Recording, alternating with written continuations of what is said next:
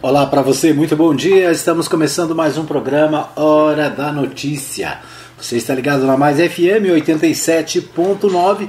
Você acompanha também o PHN, o nosso programa de hoje, 28 de julho de 2021. Você acompanha o PHN 135, né? Isso, 135 é o nosso programa de 2021 Começando agora, né, você acompanha no www.fmmais.com.br. Você pode ouvir a Rádio Mais FM também no aplicativo Rádiosnet e você tem a opção do nosso podcast. Nosso podcast é, você acompanha ah, daqui a pouquinho, né, logo depois do programa terminado, a gente posta o nosso podcast e você pode ouvir em qualquer lugar do mundo, a qualquer horário, né? É, com internet, sem internet, tem muitas maneiras de você ouvir a Mais FM. Um abraço para você que está ligado. Hoje é quarta-feira, quarta-feira na semana, última semana de julho, semana de aniversário da cidade, né? Então daqui a pouquinho a gente vai falar um pouco sobre o aniversário de Anápolis, 114 anos de emancipação política. É isso aí. Obrigado para você que está comigo nessa manhã, né? Hoje é, como eu disse, 28 de julho, uma, né, apenas dois dias do aniversário da cidade. Muito bom. Bom, começamos com o Bola na Rede. O Bola na Rede de hoje nós destacamos, nós vamos destacar aqui no Bola na Rede as Olimpíadas, né? Começamos pelas Olimpíadas. Hoje teve Brasil e Arábia Saudita. Arábia Saudita 1, Brasil 3, né? O jogo aconteceu às 5 da manhã, né? Tive é, acompanhei o jogo do Brasil lá nas Olimpíadas, né? As Olimpíadas é, que estão sendo disputadas no Japão. É, vamos ver aqui um resuminho do que foi Brasil 3, Arábia Saudita 1. Cunha marca, Richarlison faz 2 e Brasil termina em primeiro lugar com vitória sobre a Arábia, Arábia Saudita por 3 a 1. A seleção brasileira supera dificuldades contra os sauditas e marca duas vezes nos últimos 15 minutos para avançar na fase. É, para avançar de fase, né? No sábado, faz quartas de final contra o segundo lugar do grupo C, novamente em Saitama, né? no estádio é, onde o Brasil jogou hoje pela manhã. Né? Na maior parte do tempo, não foi uma grande atuação da seleção brasileira, mas a vitória e o primeiro lugar vieram com, três, com os 3 a 1 do Brasil sobre a Arábia Saudita. Gols de Matheus Cunha e Alami, Alanri no primeiro tempo, depois é, os dois gols no último tempo, dois de Richarlison nos últimos 15 minutos da segunda etapa. A seleção de Jardine é, aguarda o segundo lugar do grupo C, que tem embolados Espanha, Austrália, Argentina e Egito na disputa pelas duas vagas. Né? Então, é, o, o Brasil pode ter como adversário Espanha, Austrália, Argentina ou Egito, né, que estão disputando no grupo C. O Brasil volta a campo no sábado às 7 da manhã, novamente em Saitama palco da vitória dessa quarta-feira contra os sauditas. Então no próximo, no próximo sábado às 7 da manhã, né? Então, às 7 da manhã de sábado, o próximo jogo da seleção brasileira nas Olimpíadas. Com cinco defensores, a Arábia Saudita parecia que armaria uma muralha na frente da área e só. Mas não foi bem assim. Com Matheus Henrique na vaga de Douglas Luiz a seleção brasileira teve dificuldade para criar em boa parte da primeira etapa. O gol saiu aos 13 minutos em cobrança de escanteio de Claudinho para Matheus Cunha, que fez o 19 gol com André Jardine, o primeiro nas Olimpíadas de Tóquio. A vantagem durou pouco, né? pouco mais de 10 minutos. A cobrança de falta Diego Carlos não alcançou. Alan Ri se antecipou a Daniel Alves e marcou de cabeça. O Brasil perdeu duas ótimas chances com Anthony, uma de cabeça em cruzamento de Arana e outra depois de boa jogada de Matheus. Né? Então esse é um resumo aí do jogo. Tem mais informações, você pode checar aí no portal GE né, do Globo Esporte mais informações sobre este jogo de hoje. Brasil 3, Arábia Saudita apenas 1, né? Então um jogo eu discordo um pouco. Eu achei que o jogo foi bom, né? O jogo foi um jogo bom, né? E o que é bom mesmo é a vitória, né? Vitória do Brasil. Então nós temos aí né, o, o Brasil né, na seleção brasileira masculina já classificada para o próximo jogo no sábado às 7 da manhã. Bom, favorita ouro, Simone, Simone Biles desiste mais de mais uma final. Né? Esse, essa é outra notícia que está em todos os portais é, relacionados às Olimpíadas. Né? A Simone Biles desistiu da final individual geral nas Olimpíadas de Tóquio 2020. Ginasta americana era a favorita ao ouro, medalha que já ganhou em 2016, mas precisou se retirar da disputa para preservar a sua saúde mental. A ginasta americana Simone Biles, maior estrela da modalidade, desistiu de disputar a final individual geral de ginástica artística nas Olimpíadas de Tóquio 2020, que acontece nessa, nessa quinta-feira às 7h50, horário de Brasília. A ginasta de 24 anos ainda pode participar das finais por aparelhos a partir de domingo. Ela está classificada para decisão de, em todos os aparelhos. Né? Então, é, chamou atenção e chama atenção da imprensa internacional né, a, o afastamento da Simone, né, ela que tinha expectativa aí de seis medalhas, né, e ela se afastou aí da final depois de é, uma participação ruim, né, ela acabou se afastando e o argumento é para preservar a sua saúde mental, né, então é, um detalhe, né, a questão da saúde mental sendo tratada no, na Copa do Mundo, né, deixando claro que as pessoas têm problemas, né, podem ser campeãs, podem ser é, grandes atletas, todo mundo tem problema é, e lamentavelmente, né, isso acontece com, inclusive com grandes lideranças do esporte. Muito bem.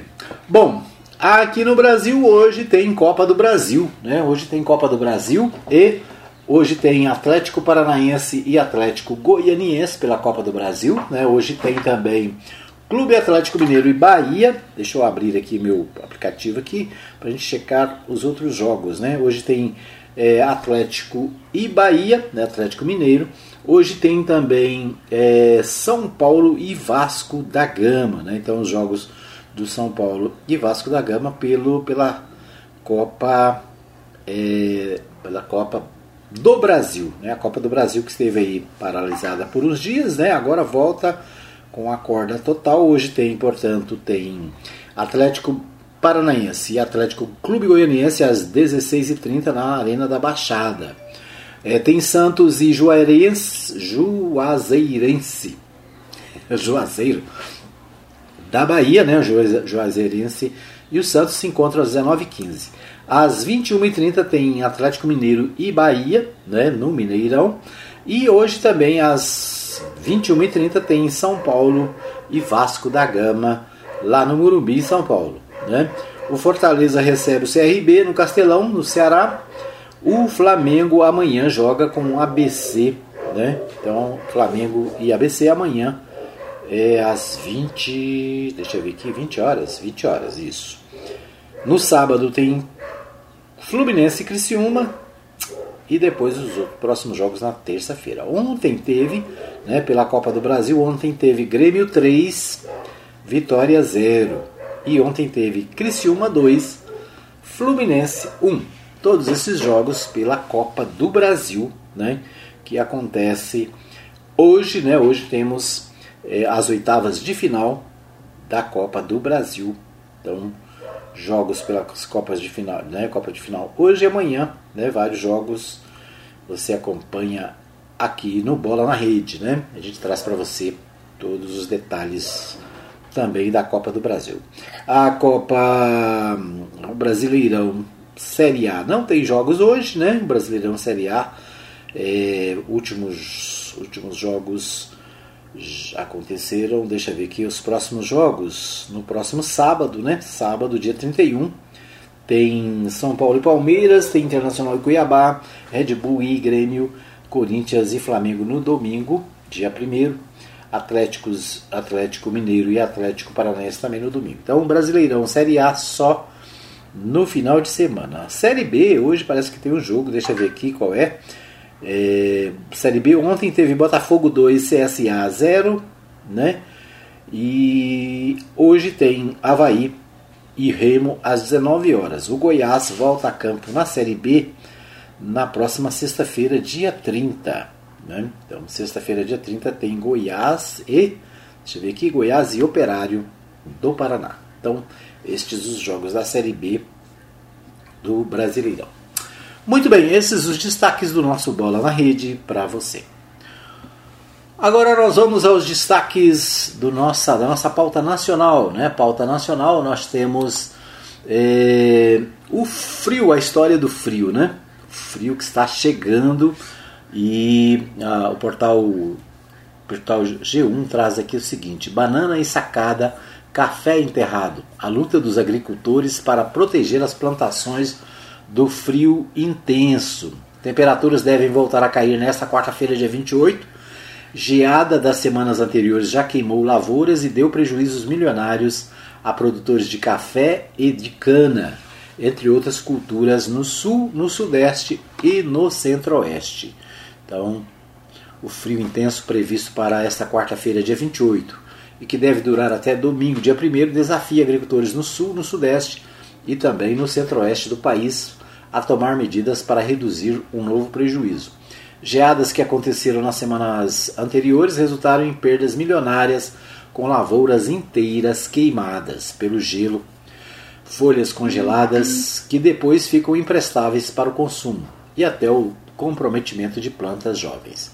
Algodão, milho, cana-de-açúcar, café e hortaliças diversas principalmente as folhosas, foram vistas nos últimos dias como se tivessem sido esturricadas pelo sol ou com manchas escurecidas. Né?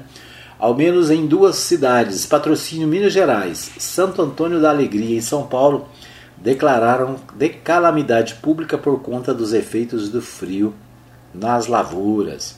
Para evitar mais problemas, na véspera da nova frente fria, produtores do, de café do Paraná decidiram enterrar os pés mais novos.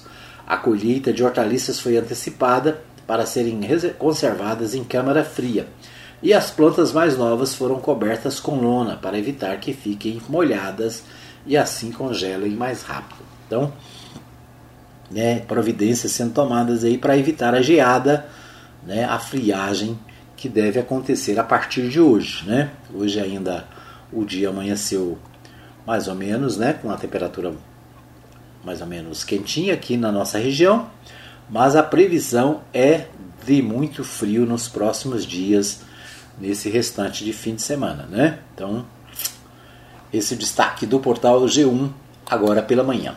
Bolsonaro, Bolsonaro nomeia Ciro Nogueira para a Casa Civil. Ciro Nogueira ocupa agora a vaga que era de Luiz Eduardo Ramos, transferido e nomeado também nesta quarta-feira como ministro-chefe da Secretaria da Presidência da República.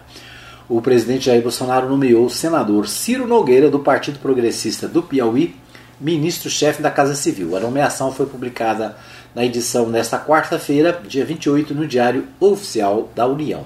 Ciro Nogueira ocupa agora a vaga que era do Luiz Eduardo Ramos, eh, transferido e nomeado também nesta quarta-feira como ministro-chefe da Secretaria-Geral da República.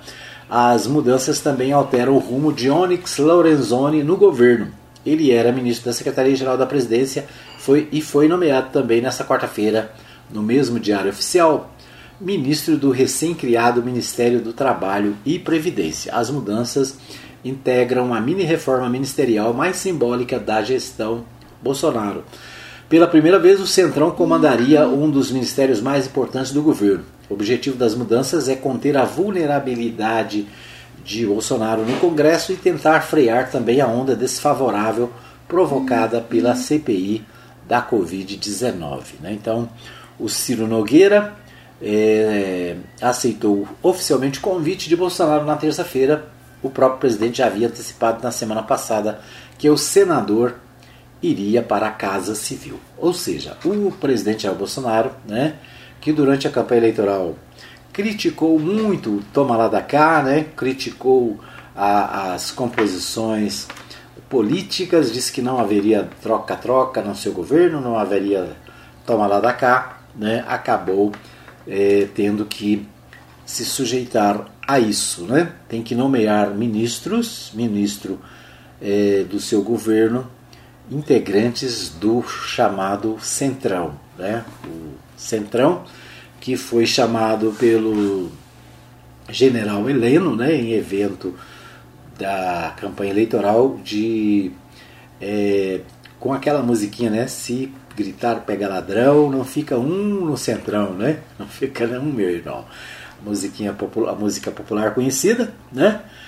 E que agora né, o governo acaba tendo que se sujeitar né, a indicar esses, vamos dizer assim, não tão queridos é, personagens né, para garantir a governabilidade, para garantir né, que as coisas não desandem ainda mais para o governo Jair Bolsonaro.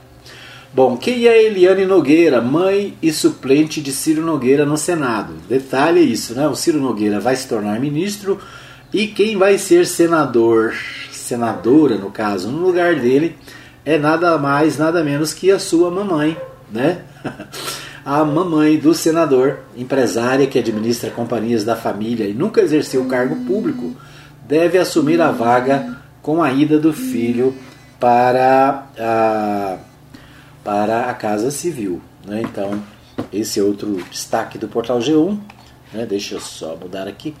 É, com a ida do senador Ciro Nogueira, progressistas para a chefia da Casa Civil, a mãe dele, Eliane e Silva Nogueira Lima, de 72 anos, filiada ao Progressistas, assumirá a vaga deixada por ele. É a primeira vez que ela assumirá um cargo político. Eliane, entretanto, não deve assumir a vaga de Ciro na CPI da Covid. A definição de quem irá ocupar o posto cabe ao bloco ao qual ele pertence.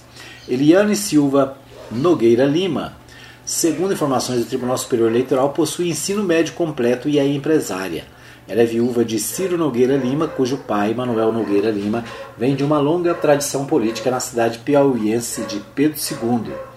Com Ciro Nogueira Lima, Eliane teve os filhos Ciro Nogueira Lima, filho, Raimundo Neto, Alessandra, Juliana e Gustavo Nogueira Lima. Ela tem oito netos e, após a morte do marido em março de 2013, voltou-se ainda mais à atividade empresarial. Embora nunca tenha assumido um cargo público, a assessoria de imprensa do senador informou que ela sempre esteve próxima à política.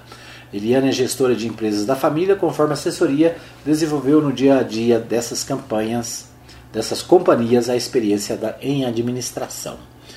É, em 2018, depois de estar nos bastidores de outras campanhas do filho para deputado federal em 94, 98, 2002 e 2006 e para senador em 2010, Eliane Nogueira disputou a primeira eleição como suplente de senador. Com a saída de Ciro, assumirá a cadeira como senadora pelo estado do Piauí. Né? Então, a empresária é, se torna senador. Esse negócio de, de suplente senador é uma vergonha, né? Porque o suplente senador ele nunca é uma pessoa da política, nunca é um ex-vereador, um ex-ministro, um ex-governador, né? Normalmente o suplente ele é o empresário rico que patrocina as campanhas, né? E agora nesse caso é a mamãe do senador, né? Então esse negócio de suplente de senador devia. Já passou da hora de acabar, né? Ao invés de entrar alguém que tem voto, ao invés de entrar alguém que é político, que é do ramo, né? Entra a mamãe do senador. É um absurdo. Muito bem, Bolsonaro só perde para Maduro na gestão da pandemia, diz pesquisa. Formadores de opinião de 14 países da América Latina avaliam o mau desempenho do presidente brasileiro para frear infecções e da campanha de vacinação no Brasil. O Brasil e o seu presidente estão mal na fita, segundo a avaliação de 380 formadores de opinião de 14 países da América Latina, ouvidos pelo Instituto de Pesquisas Ipsos sobre a gestão da pandemia do novo coronavírus. Numa lista liderada pelo presidente do Uruguai, Luiz Alberto Lacalle Pou, o brasileiro Jair Bolsonaro aparece em penúltimo lugar na companhia de seu desafeto, Nicolás Maduro, da Venezuela. A popularidade dos líderes de governo está diretamente atrelada à campanha de vacinação. Enquanto Lacalle Pou tem 20% de desaprovação, Bolsonaro é reprovado por 85% dos entrevistados, seguido pelo da Venezuela, né, o Maduro, que é rejeitado por 90%. Ou seja, a rejeição de Bolsonaro nas, nos formadores de opinião da América do, da América do Sul, né? É isso, América do Sul, né? É, América Latina, na verdade, né? É a penúltima, só perde para o Maduro, né? Depois tem 85% de rejeição, Maduro tem 90%. Então, quem temia que o Brasil virasse uma Venezuela, né? Tá aí. Ara, Aras vai, intimidar, vai intimar Braga Neto para explicar ameaças às eleições. O deputado Marcos Pereira ouviu o relato sobre as informações do general contra eleições e poderá ajudar a esclarecer o que ocorreu. Então, o Procurador-Geral da República, né, o Augusto Aras, vai intimar o ministro da Defesa, Braga Neto, para que ele explique sobre as supostas ameaças que ele teria feito ao, contra o processo é, eleitoral. O general teria afirmado a parlamentares que as eleições de 2022 não ocorreriam caso o voto impresso não fosse adotado no Brasil. Depois da ameaça, Braga Neto virou alvo de quatro ações do Supremo Tribunal Federal. Na terça, 27, o ministro Gilmar Mendes encaminhou os procedimentos ao Aras, né, ao procurador Aras, para que ele dê encaminhamento aos pedidos. É, Aras quer ouvir o general e também o presidente da Câmara, Arthur Lira, a quem parlamentares relataram as ameaças. Só então decidirá se propõe a abertura de inquérito contra o militar. Então, o futuro ministro da Casa Civil, né? É, aliás, é, o, além de Ciro, uma nova testemunha pode ajudar a esclarecer o que ocorreu. O deputado Marcos Pereira, do Republicanos de São Paulo. Pereira ouviu o relato sobre afirmações do general contra as, as eleições do próprio Ciro Nogueira. Em seguida, os dois procuraram Arthur Lira para relatar o, o tom inusitado das colocações do militar. Né? Então, mais uma vez, né, o general Braga Neto, é, é, é, vamos dizer assim, ele é chamado às atenções por ter feito, né, possivelmente ter feito ameaças às eleições, é, relacionando o caso à exigência de ter voto impresso. Né? Então, é isso. É, Dória volta a antecipar vacinação de adultos e começa a imunizar adolescentes no dia 20 de agosto. Os maiores de 18 anos que ainda não tomaram a primeira dose poderão ser imunizados já na primeira quinzena do mês. O governador de São Paulo, João Dória, do PSDB de São Paulo, voltará a antecipar o calendário de vacinação em São Paulo. A imunização dos adultos maiores de 18 anos com a primeira dose prevista para acabar no dia 20 de agosto deve ser finalizada já na primeira quinzena do mês.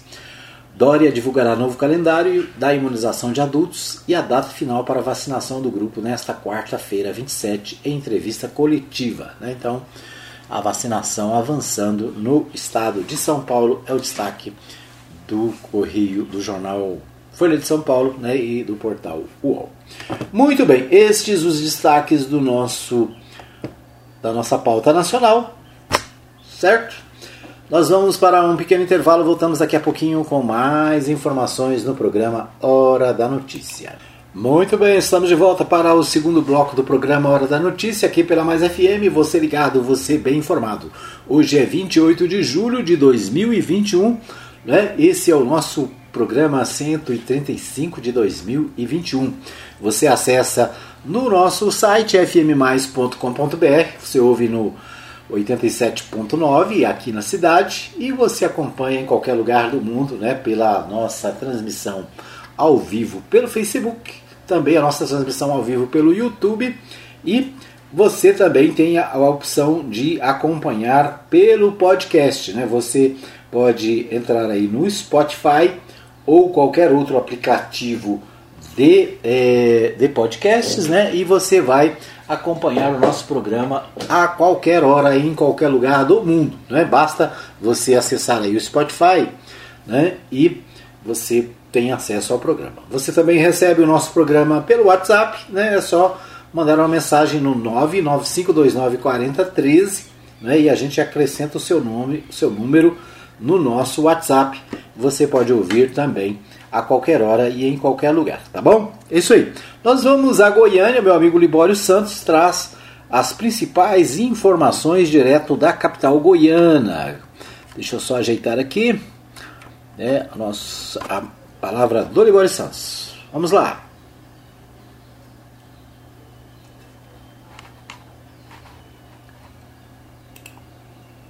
Muito bem, né? Entrou foi, entrou foi a foi o musical aí. Nós vamos de outra maneira aqui é, ouvir o Libório Santos.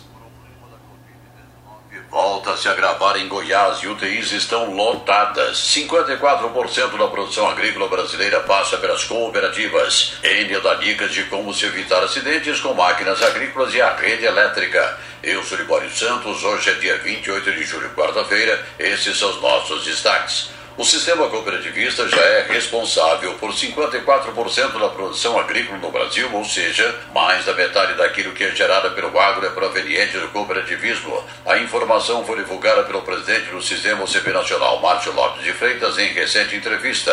Atualmente, o sistema OCB conta com cerca de 1.200 cooperativas agropecuárias e quase um milhão de produtores cooperados do setor. O presidente da OCB Goiás, Luiz Alberto Pereira, avalia a força do cooperativismo na agropecuária. O cooperativismo no setor do agronegócio sempre foi muito pujante no Brasil. Hoje nós já temos números que mostram que 54% da produção agro do país passa por uma cooperativa. E o mais importante é que a maioria desses cooperados, cerca de 80%, são pequenos e médios cooperados. Então é uma forma é, muito importante de distribuir riqueza no território nacional. Sai da frente porque o freio acabou. A Polícia Rodoviária Federal apreendeu cinco caminhões usados para o transporte de cana com freios comprometidos. Isso aconteceu na BR-060 em Rio Verde, sudoeste goiano. Alguns veículos não tinham placas e um dos motoristas também não tinha carteira de habilitação. Segundo a polícia, o comboio saiu de uma propriedade rural e iria para outra fazenda, mas como os condutores precisavam passar pela rodovia, eles foram abordados cerca de 170 mil segurados da Previdência Social que recebem benefícios por incapacidade temporária ou antigo auxílio-doença devem ficar atentos para agendar nova perícia médica. Os prazos para fazer o agendamento começam a expirar em agosto. Quem não tomar a providência corre o risco de ter o pagamento suspenso. Desde 30 de junho, o INSS começou a enviar cartas para segurados que não realizam perícia médica há mais de seis meses. Quem recebe a convocação tem 30 dias a contar a data do recebimento notificada pelos Correios para agendar o procedimento.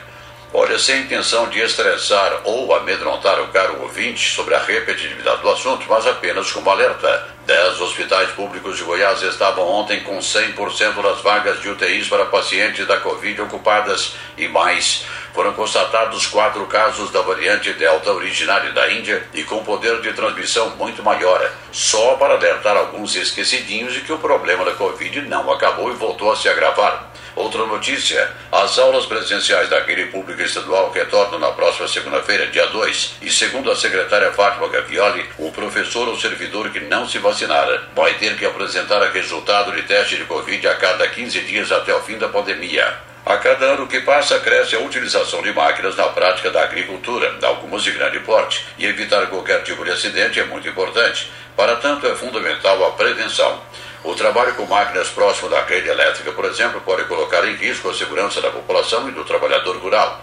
Por isso, a Enel Distribuição Goiás alerta sobre os cuidados necessários para executar as tarefas diárias com segurança. Matheus Aquino, responsável de segurança da Unidade Operativa Sul da Enel Distribuição Goiás, dá 10 dicas de como atuar nesses locais. A primeira delas é o planejamento. ele é fundamental para garantir a segurança de todos. É importante observar as dimensões do maquinário e a distância que esse maquinário vai se aproximar da rede elétrica. Né? E, e sempre atuar dentro da zona livre, que a gente chama. A segunda dica é referente à faixa de servidão. As faixas de servidão são faixas de terra sem vegetação que acompanham as linhas de energia. Então é importante que nunca se trabalhe nessas áreas e evite os riscos. A terceira né, é referente aos estais, né, que são aqueles cabos de aço que prendem os postes no chão. Esses cabos seguram os postes e não devem ser cortados e nem mudados de lugar. A quarta dica é caso o veículo encoste na rede elétrica, o motorista deve aguardar sem sair do veículo e entrar em contato imediatamente com a distribuidora de energia. A quinta dica é nunca estacione máquinas nem opere caminhões basculantes, caçambas, né, debaixo da rede elétrica.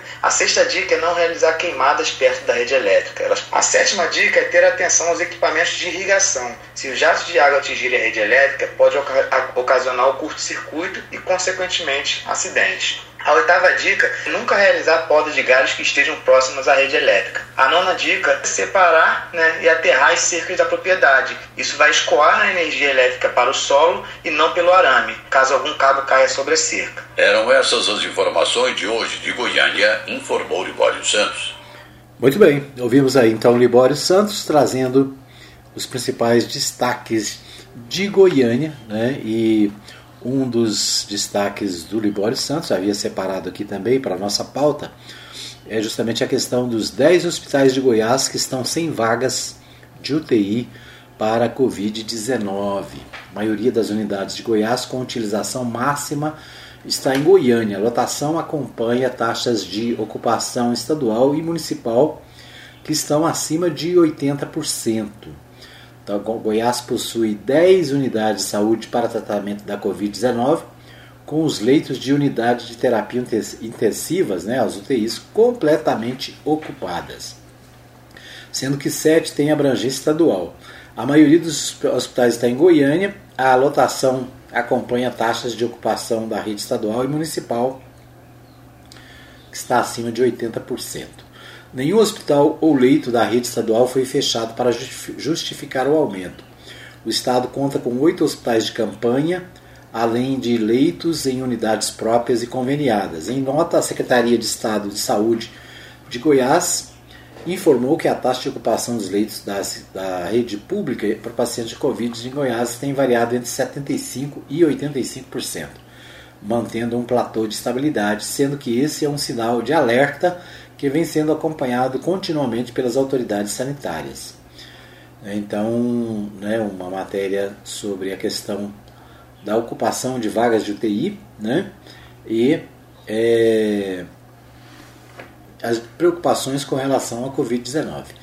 Com relação à vacinação, né, o Jornal Popular destaca o seguinte: em Goiás, 4 milhões e 700 mil doses já foram distribuídas e 4 milhões aplicadas.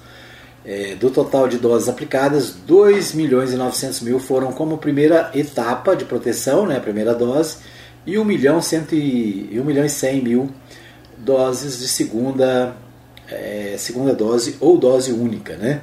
Considerando apenas a população com mais de 15 anos no estado, já são 52,51% de vacinados com a primeira dose e 19,68% com a segunda dose ou dose única. Né? Então, nesse momento, 19,68% já receberam a segunda dose, é, ou seja, apenas 20%, menos de 20% da população goiana. Hospitais de Goiás que estavam com 100% dos leitos de unidade de terapia intensivas ocupados nesta terça-feira. O Hospital de Jaraguá, né, o Hospital Estadual de Jaraguá, São Luís de Montes Belos, Hospital de Campanha, o Hospital de, das Clínicas de Jataí e em Goiânia, o Centro Estadual de Reabilitação, o CRER, né, o Hospital de Campanha, o Hospital de Doenças Tropicais, o HDT, hospitais de urgências, o Hugo, o Hospital Gastro Salustiano, o Hospital das Clínicas e o Hospital Ismael Queiroz todos com 100% de vagas ocupadas. Né? Então, esse é um alerta, mais um alerta, né? A pandemia não acabou, todo cuidado é pouco, não brinque, né? Porque é preciso ter todos os cuidados.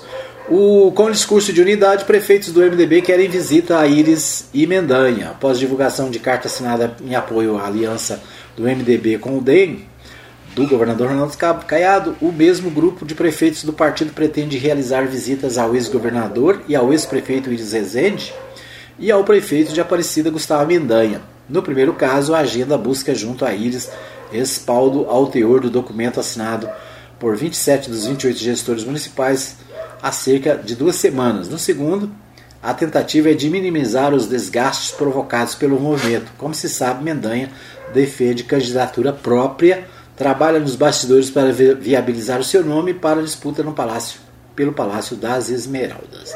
Então, destaque também do Jornal Popular. No Jornal Popular também, é, Fusão cria maior grupo hospitalar de Goiás. Cinco tradicionais hospitais da capital vão formar o G500, com um valor estimado de 1 bilhão e 200 milhões para expansão. Terá investimento de 100 bilhões. Então, os, os hospitais de Goiânia, né, alguns hospitais de Goiânia, é, Hospital dos Acidentados, Hospital da Criança, Hospital do Coração, Hospital Santa Mônica e né, hospitais que vão se unir em um único empreendimento. O portal do jornal do jornal Diário da Manhã traz a seguinte informação: Lula, candidato ao governo de, em Goiás, pode não ser do PT. É uma matéria com o ex-presidente Luiz Inácio Lula da Silva, que disse que o PT ainda trabalha para definir como se posicionará nas eleições estaduais de 2022, mas que o candidato pode necessariamente não ser do partido. Os petistas não têm candidato natural ao governo de Goiás. Segundo Lula, o objetivo do PT em Goiás é tentar juntar forças possíveis de esquerda e de centro para disputar as eleições contra o governador Ronaldo Caiado, o democrata. Enquanto membro do Congresso Nacional, foi um dos foi por anos crítico dos governos do PT e é considerado um político de direita, estando, portanto, no espectro oposto ao de Lula. Fazer com que o Estado volte a ser governado de forma mais democrática possível, é, opinou Lula na entrevista de rádio, à radiodifusora de Goiânia. O ex-presidente conta ainda que um grupo de trabalho atua para mapear a situação do PT em cada estado. Segundo ele, o estado de Goiás, né, o trabalho é para montar um palanque forte em 2022. E obviamente que nós vamos tentar construir um palanque para que me permita ter o máximo de apoio possível no Estado, se eu for candidato, diz o ex-presidente, que ainda evita dar certeza de que será candidato pelo Partido dos Trabalhadores à presidência da República, sem definições também aqui em Goiás. Lula ressalta que as lideranças do PT em Goiás têm conversado com muita gente para construir uma aliança. Mas eu acho que vamos construir uma força política forte no estado de Goiás para disputar as eleições e o candidato pode não ser do PT. É, não, eu não era amigo de Marconi Perillo, também não era amigo de Alcides Rodrigues. Eles eram partidos antagônicos ao meu. Entretanto, quando eu era presidente da República, eu duvido que algum deles possa dizer que Lula os destratou, disse, porque eu não os tratava com muito, porque eu os tratava com muito respeito, fazia os investimentos que tínhamos que fazer. Você sabe a quantidade de casas que fazíamos em Goiás, no Minha Casa Minha Vida, de gente que recebeu luz para todos, de investimento em obras de infraestrutura. Em outro momento também citou a boa relação que teve com esse prefeito de Goiânia, especial Paulo Garcia, do PT, que morreu em 2017, e Iris Rezende, do MDB. Lula afirmou que o presidente Jair Bolsonaro, sem partido, está refém do Centrão. A fala se dá no mesmo dia em que o senador Ciro Nogueira aceitou o convite de Bolsonaro para assumir o Ministério da Casa Civil. Bolsonaro dizia que vamos acabar com a velha política. Qual é a nova política de Bolsonaro? Ficar refém do Centrão, disse o ex-presidente Lula.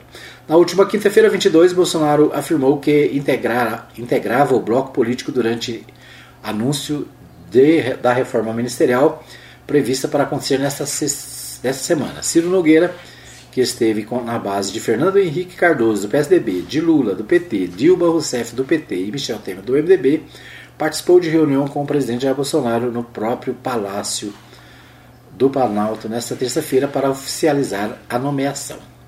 Então é isso, né? Presidente, ex-presidente Lula entrevista à rádio difusora aqui de Goiânia, né? Falando sobre a possibilidade do PT apoiar um outro candidato para as eleições de 2022, ou seja, o PT não seria não, cabeça de chapa necessariamente. Né? Vamos acompanhar, vamos ver o que acontece nas eleições para as eleições de 2022.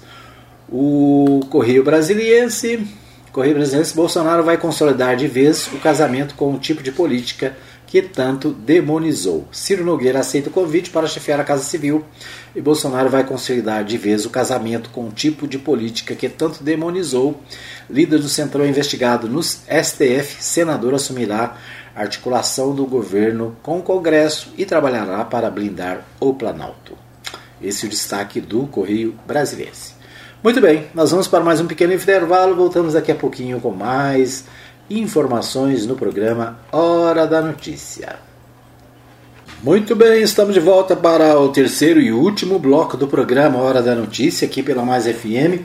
Você ligado em 87.9 aqui na cidade, você ligado também através do nosso é, do nosso nosso www.fmmais.com.br, né, a nossa página na internet. Você também conectado através das redes sociais, né? Você acompanhando agora o nosso programa pelo YouTube, pelo Facebook e também você pode ouvir o nosso programa em qualquer lugar do mundo pelo podcast. Um abraço para você que está ligado, um abraço para Maria Nova Silva, Manuel Alves, né, que nos acompanham. Um abraço também para o pastor Saulo Batista do Nascimento, que está lá no Javaé, na Ilha do Bananal, né, mandou para mim aqui a mensagem agora pela manhã, né, as informações também, notícias para ajudar aqui na elaboração do nosso programa. Né, ele que está no Javaé desde ontem, né, de ontem já mandou mensagem de lá. Então é isso aí, né, o pastor Saulo aproveitando aí os dias de férias, né? Isso aí, Deus abençoe. Bom descanso, pastor. Um abraço também para o pastor Marcos Rodrigues. Um abraço ainda para o meu irmão Juarez, lá nos Estados Unidos. Acabou de mandar uma mensagem aqui também, né, para o grupo da Igreja Batista Nova Jerusalém, desejando um bom dia, agradecendo a Deus pelo dia. É isso aí, um abraço para o irmão Juarez, lá nos Estados Unidos. Ele que está sempre ligado também, acompanhando a nossa programação. Recebe no WhatsApp né, o nosso programa e acompanha no Spotify. É isso? É isso aí. Um abraço, irmão Juarez, nos Estados Unidos, né? Para você que está fora do Brasil, manda uma mensagem para nós, né? 995294013 é o nosso WhatsApp, 62 995294013 para você participar, ok? Muito bem, nosso tempo hoje está muito curto, mas nós vamos é, trazer para você agora a participação do meu amigo é, ex-presidente da Câmara, ex-vereador Círio Miguel, que traz né, aqui o Opinião Política, participa do nosso Opinião Política, trazendo seu comentário político do dia. Com você, Círio Miguel. Muito bom dia.